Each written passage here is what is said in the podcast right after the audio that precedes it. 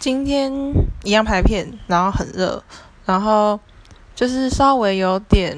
就是越越拍越多幕，就觉得很感动，超开心。然后我今天看了英文版的《暮光之城》，看了六页第一集，然后那是我们老师，他原本要借给他女儿，然后就说他可以先借给我，然后毕业前要还他，所以我想说我赶快看。我根本没有看过《暮光之城》，我直接挑战英文版，